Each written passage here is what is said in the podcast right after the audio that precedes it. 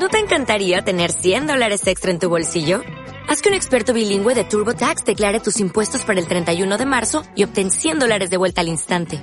Porque no importa cuáles hayan sido tus logros del año pasado, TurboTax hace que cuenten. Obtén 100 dólares de vuelta y tus impuestos con 100% de precisión. Solo con Intuit TurboTax.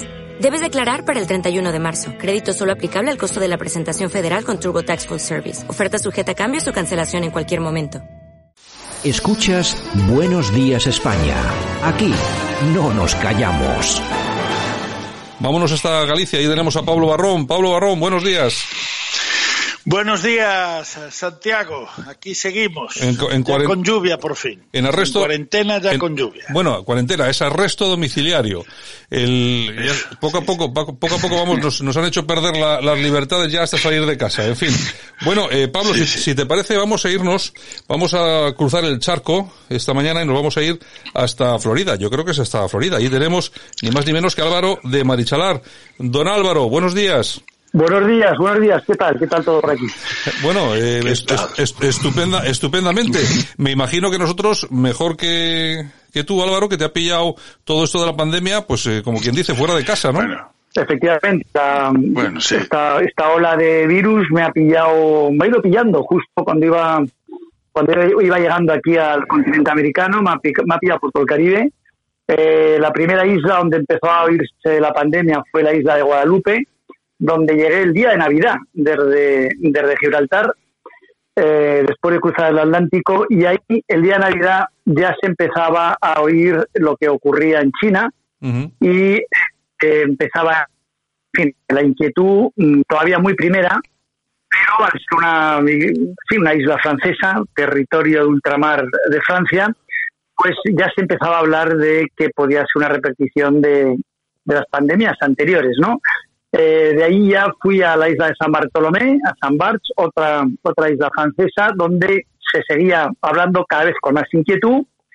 Eh, ya desde allí, en, a últimos de enero, eh, me fui a las Islas Vírgenes norteamericanas, a la isla de Santa Cruz, donde pues también se seguía hablando del tema y cada vez más. De ahí salté a Puerto Rico, de Puerto Rico, Dominicana, Haití, donde cada vez se hablaba más del asunto, y a Cuba, donde ya se empezaban a, a detectar casos.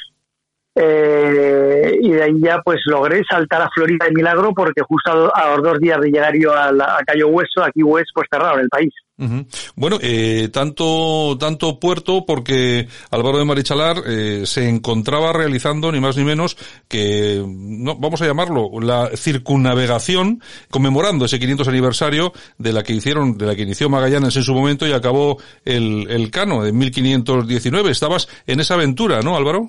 Efectivamente, estaba y estoy, porque esto es un parón obligado, forzado por las circunstancias, que espero en Dios que no me tenga que obligar a anular esta iniciativa que llevo preparando 10 años para que he organizado todo para tener el tiempo necesario para poder llevarla a cabo, por lo menos intentarlo. Efectivamente, la circunnavegación en honor eh, para celebrar el quinto centenario de la primera vuelta al mundo que consiguió nuestros compatriotas uh, Juan Sebastián Cano y Fernando Magallanes. En 1519 zarparon y lo consiguieron en 1522, tres años después. Yo no sé si te gusta el término de aventurero, eh, pero en el estricto sentido de la palabra y nada, nada peyorativo, justo al contrario, crees que, creo que eres nuestro mayor aventurero, eh, por lo menos en el, en el tiempo actual. Siempre estás metido en unas eh, aventuras eh, vamos, de, de novela. Efectivamente, sí, me considero un expedicionario, un marino, un aventurero.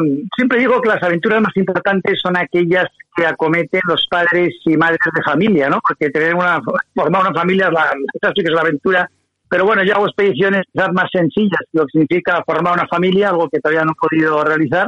Y sí, la verdad es que llevo desde el año 82 siempre a bordo del mismo tipo de embarcaciones, pues recorriendo mundo y sobre, y sobre todo pues intentando seguir tela de, de, esos ejemplos motivadores importantísimos de nuestros compatriotas del siglo XIV, XV, XVI, XVII, XVIII, cuando España era lo importante que fue y lo importante que debería ser, siendo si honráramos el recuerdo de esos compatriotas.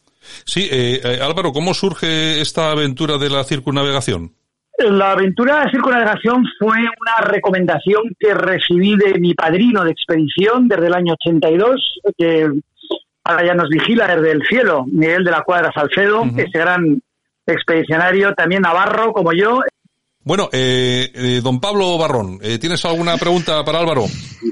Hombre, yo con Álvaro estaría hablando horas, pero mira. pues aprovecha, aprovecha, aprovecha que la comunicación se, se va, pero por momentos. De, momento voy a hacer, voy a hacerlo, voy a hacer, voy a coger una frase de él que me dijo a mí una vez y que estoy completamente de acuerdo con cómo la dijo y hoy lo hago mía porque no la ha querido decir él porque es extremadamente modesto. Mira, si en vez de Marichalar se llamara García o López sería un auténtico héroe. Nadie es consciente de lo que hace eh, Álvaro por el mundo adelante, llevando a España siempre, además, en, primera persona. Dicho esto, pues bueno, eh, por cierto, Álvaro, mira, eh, una cosa, tú habías entrado en política, en Vox, y luego quisiste montar tu partido, lo tienes montado, ¿cómo tienes eso, hombre? Bueno, Pablo, muchísimas gracias por tu comentario. Eh, tú has ayudado muchísimo desde los medios de comunicación y otras instancias, eh, sobre todo en tu tierra chica, en esta Galicia tan querida.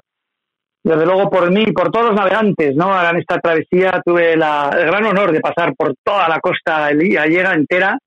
Eh, la recalada en Laxe, en Vigo, en La Coruña, fueron impresionantes y te agradezco muchísimo tu, comentario. Efectivamente, pues antes también me llamaban el otro Indurain, ¿no? O el Indurain del mar, pero bueno, pues un particular familiar, como la boda de un hermano, pues eclipsó esa carrera deportiva que llevaba ya desde hace 16 años en ese momento y pasé a ser hermano de no sé qué o no sé cuánto. Entonces, bueno, esas cuestiones creo que hay que ver dónde está la responsabilidad. La responsabilidad está en los medios de comunicación que tienen unos objetivos distintos a comunicar y eh, se convierten en medios de imposición ¿no? ideológica y tienen que fusilar a todas las personas que están en contra de esa ideología y que ponen en evidencia su acción, en, a mi juicio, absolutamente eh, bueno, inapropiada y, casi delictiva, ¿no? En muchas ocasiones, como estamos viendo ahora, ¿no? La manipulación que estamos, a la que estamos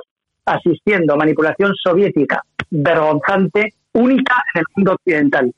Dicho esto, eh, pues efectivamente, eh, sí, estoy aquí en esta expedición de la vida y en la política estuve en UPyD, Unión Progreso y Democracia, pues eh, nunca he sido de Vox, aunque me gusta mucho Vox, eh, nunca he sido afiliado, aunque he participado en algún acto público, sobre todo en Barcelona, de esta formación política que a día de hoy es la única, creo yo, con las ideas claras, te gusten más o menos, y la única formación sin casos de corrupción en sus filas y la única formación con las personas realmente preparadas para servir a la sociedad y no servirse de ella desde la política, como estamos viendo, están haciendo la práctica totalidad de las formaciones y la práctica de los políticos en España, por desgracia, para el pueblo español. El nuevo partido político ya está, ya está organizado, lo presentamos el pasado 12 de septiembre en Eton, en Eton College, en Londres. Partido de vocación pan-europea, es un partido para toda Europa y es un partido que, si Dios quiere, lo lanzaremos cuando, si Dios quiere también, pues acabe esta vuelta al mundo dentro de unos 12, 14 meses,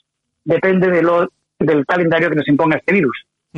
Eh, em, Álvaro, eh, bueno, lógicamente hablamos del virus. ¿Qué te parece? Porque claro, lógicamente nadie puede acusar a nadie, eh, por lo menos dentro de España, de, crear el virus. Pero sí que podemos hablar de la gestión que está teniendo este gobierno eh, con Pedro Sánchez y los neocomunistas de, de Podemos de la pandemia. Tenemos sobre la mesa ni más ni menos que 18.000 eh, fallecidos por esta terrible enfermedad. Y yo recuerdo que cuando aquel famoso caso del ébola, que falleció un perro, esto, esta gente pedía en, eh, al día siguiente, y aquí estamos en este país con lo que digo, 18.000 fallecidos, y aquí no, eh, no dice nadie absolutamente nada, ni un solo medio de comunicación está pidiendo responsabilidades.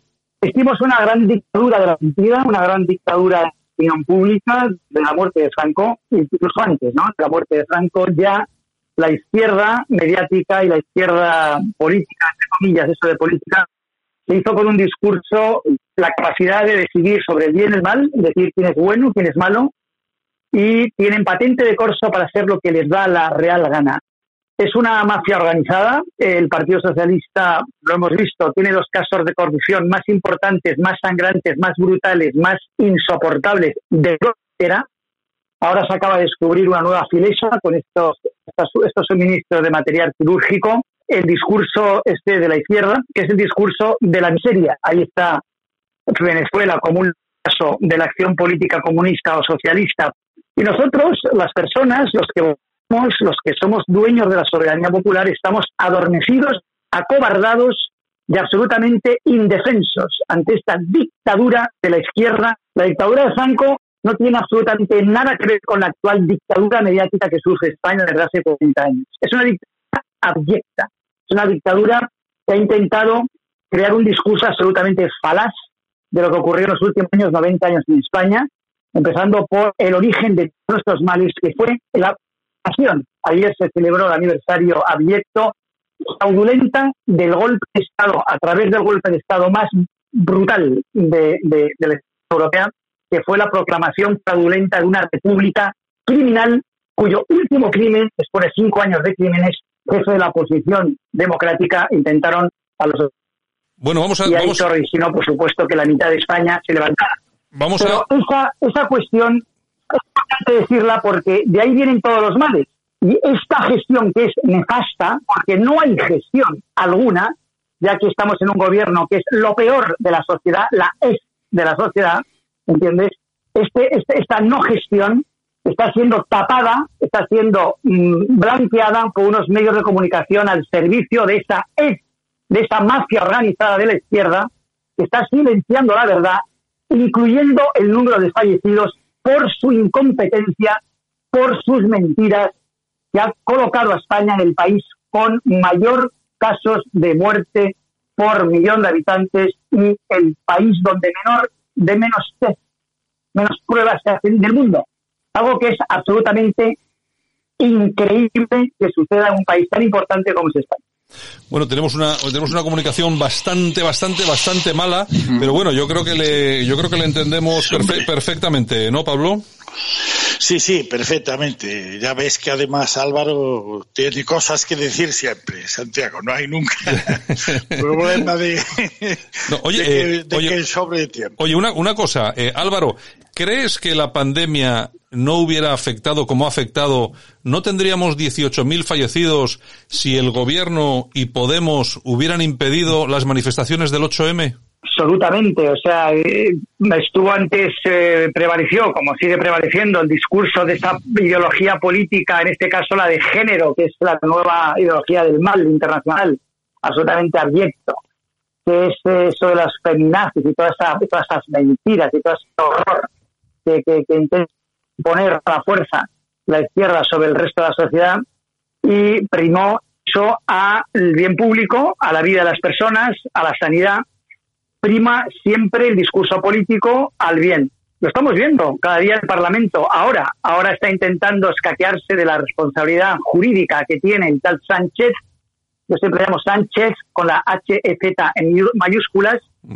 Y el tal Sánchez este lo que intenta es eh, blanquear su gestión, intentando recabar apoyos donde pueda. Qué pena que, Casado está, está entrando en la trampa, qué, qué, falta de, de, de, de, cabeza y de y qué falta de visión política tiene, está demostrando, no te digo nada, ciudadanos, a esta gente ni pan ni agua. Hay que ponerles desnudos ante su incompetencia, ante su dictadura mediática, y España entera se tiene que levantar para deshacer la dictadura mediática, eso es lo primero, el primer paso es apagar la televisión, y luego denunciar a cada uno de los anunciantes y propietarios de esos medios de comunicación que están haciendo el caldo Y lo que tenemos que hacer nosotros es saberlo y revelarnos y el primer paso es apagar la televisión.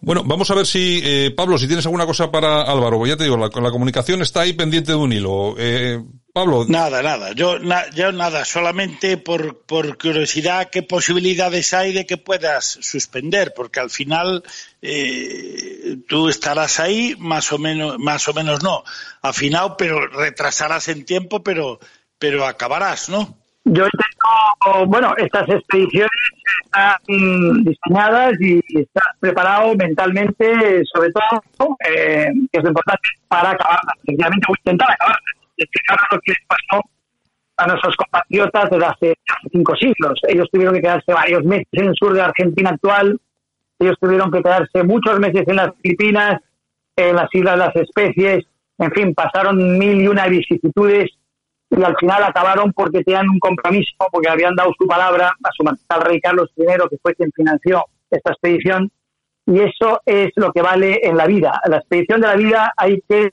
por lo menos, intentarlo. Nunca se llega al último objetivo eh, si no se intenta. Intentarlo es realmente vencer.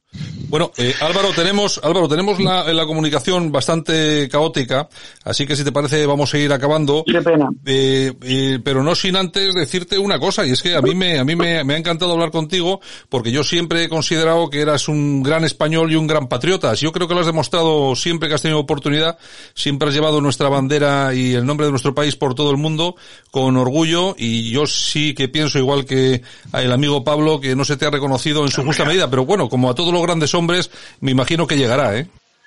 El reconocimiento importante es las obras de cada uno. Nadie tenemos eh, ningún futuro después de esta vida, o sea que el reconocimiento es muy relativo, no es necesario.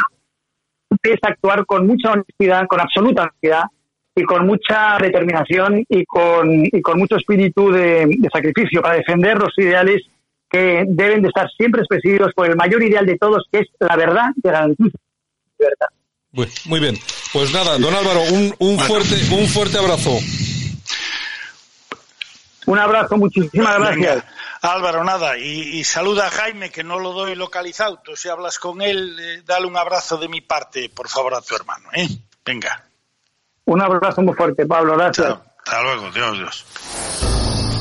Escuchas Buenos Días España el programa de Radio Cadena Española que te mantiene al tanto de la noticia.